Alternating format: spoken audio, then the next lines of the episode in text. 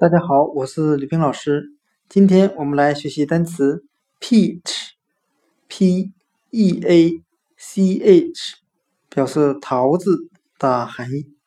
我们可以用谐音法来记忆这个单词 peach，它的发音很像汉语的皮吃，果皮的皮，吃东西的吃。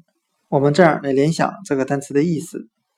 桃子的皮是可以吃的。今天所学的单词 peach，桃子，我们就可以通过它的发音联想到汉语的皮吃，把桃子的皮一起吃掉。peach，桃子。